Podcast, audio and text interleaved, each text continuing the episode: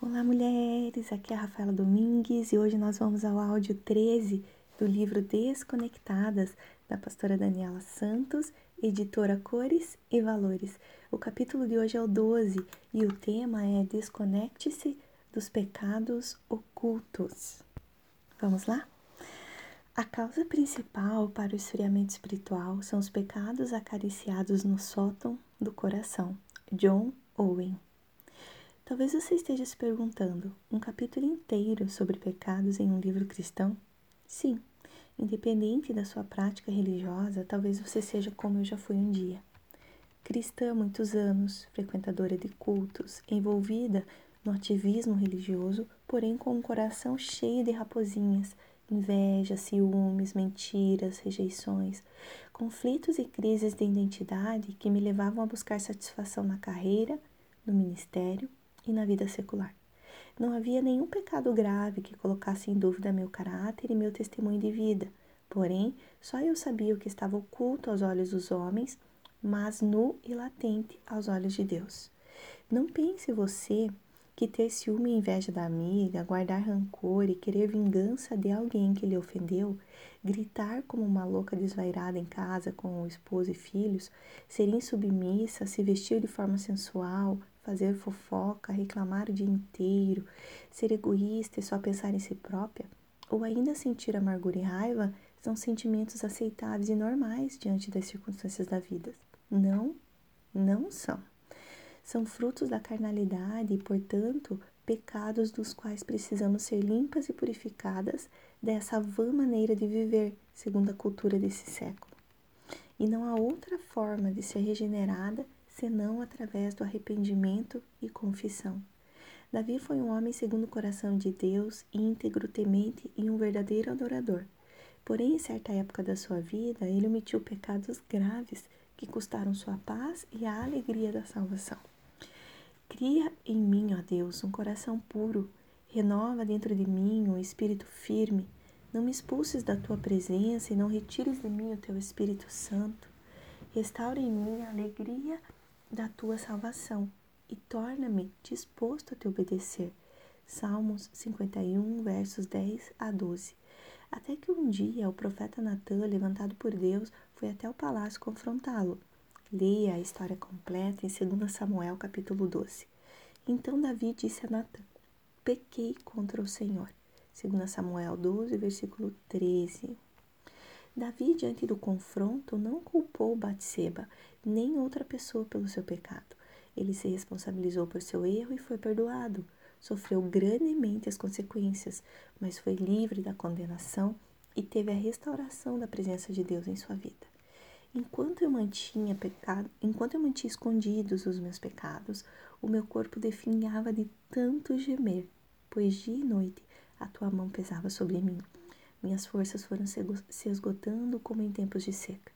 Então reconheci diante de ti o meu pecado e não encobri as minhas culpas. Eu disse: Confessarei as minhas transgressões ao Senhor, e tu perdoaste a culpa do meu pecado. Salmos 32, versos 3 a 5. Ilustrando esse capítulo, vou lhe contar algo sobre mim. Em determinado tempo de caminhada na fé, fui grandemente confrontada através de uma pregação da pastora Helena Tanuri, alguns anos atrás, e percebi que eu estava distante de ser uma mulher que manifestava Cristo de forma ideal. Aparentemente cristã, mas no interior a velha natureza estava viva e ativa. Tinha poucas ou raras experiências espirituais e a vida cristã se resumia aos cultos e a uma roupagem e linguagem evangeliquez.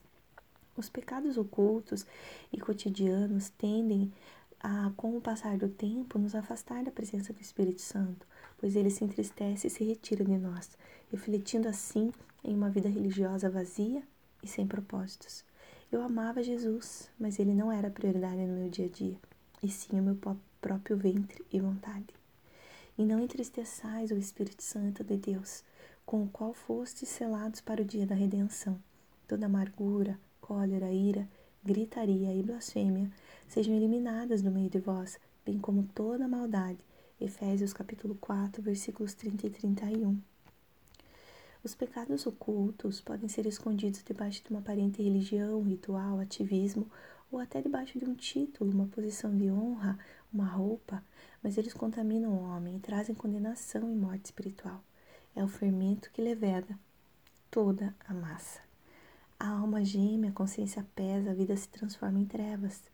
Trevas estas que podem ser manifestadas através de uma depressão, sonhos sepultados, crises e conflitos internos, ou ainda falta de esperança e motivação pela vida. Porque o salário do pecado é a morte, mas o dom gratuito de Deus é a vida eterna por Cristo Jesus nosso Senhor. Romanos 6, 23.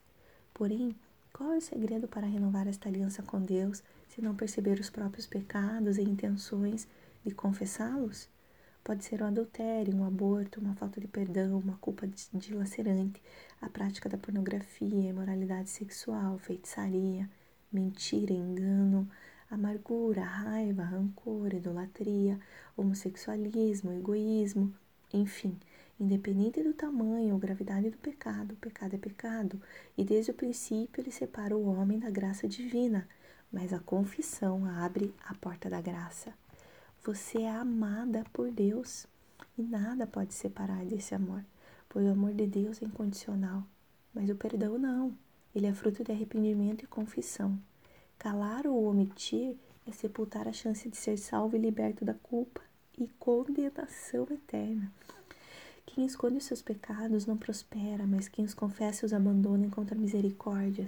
Provérbios capítulo 28, versículo 13. Para ser sarada é necessário tirar as máscaras e se despir diante de um Deus que tudo pode.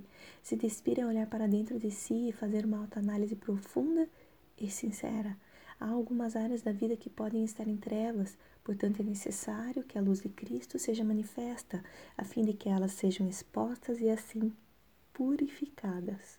Não há como fazer faxina sem remover o que precisa ser jogado fora e mexido no que precisa ser limpo. Mas se andarmos na luz como Ele na luz está, temos comunhão uns com os outros, e o sangue de Jesus Cristo, seu Filho, nos purifica de todo o pecado.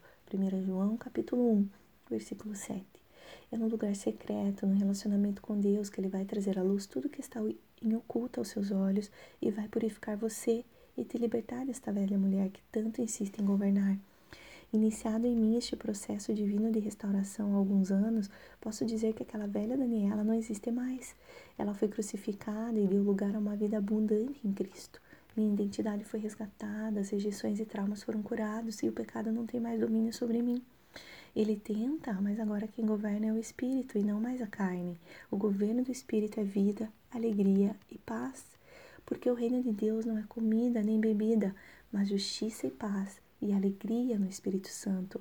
Romanos 14, versículo 17. O governo do Espírito não compactua com as obras da carne, e Deus não derrama vinho novo em odre velho, nem se deleita novo em odres velhos, nem se deita vinho novo em odres velhos. Aliás, rompem-se os odres e entorna-se o vinho, e os odres estragam-se, mas deita-se vinho novo em odres novos, e assim ambos se conservam.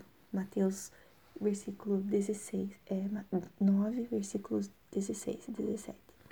O odre velho recebe o vinho novo e desperdiça-o, pois não pode conservá-lo em si, devido à sua estrutura que não é maleável nem apropriada, e o vinho entorna, sendo desperdiçado. Somente o odre novo pode receber o vinho novo e assim conservá-lo. O odre velho é a velha natureza e o vinho novo é a presença do Espírito. Não há como a presença de Cristo permanecer em quem não tenha sido purificada, renovada ou reconstruída segundo a imagem dele. Deixe Cristo desconstruir você, remover os entulhos e construir uma nova mulher, segundo o coração de Deus, cheia de sabedoria e graça, que manifesta sua glória e que é relevante para este tempo e para a sua casa. Porém, vós sois geração eleita, sacerdócio real, nação santa, povo de propriedade exclusiva de Deus, cujo propósito é proclamar as grandezas daquele que vos convocou das trevas para a sua maravilhosa luz. 1 Pedro, capítulo 2, versículo 9. Você é filha, princesa, filha do rei.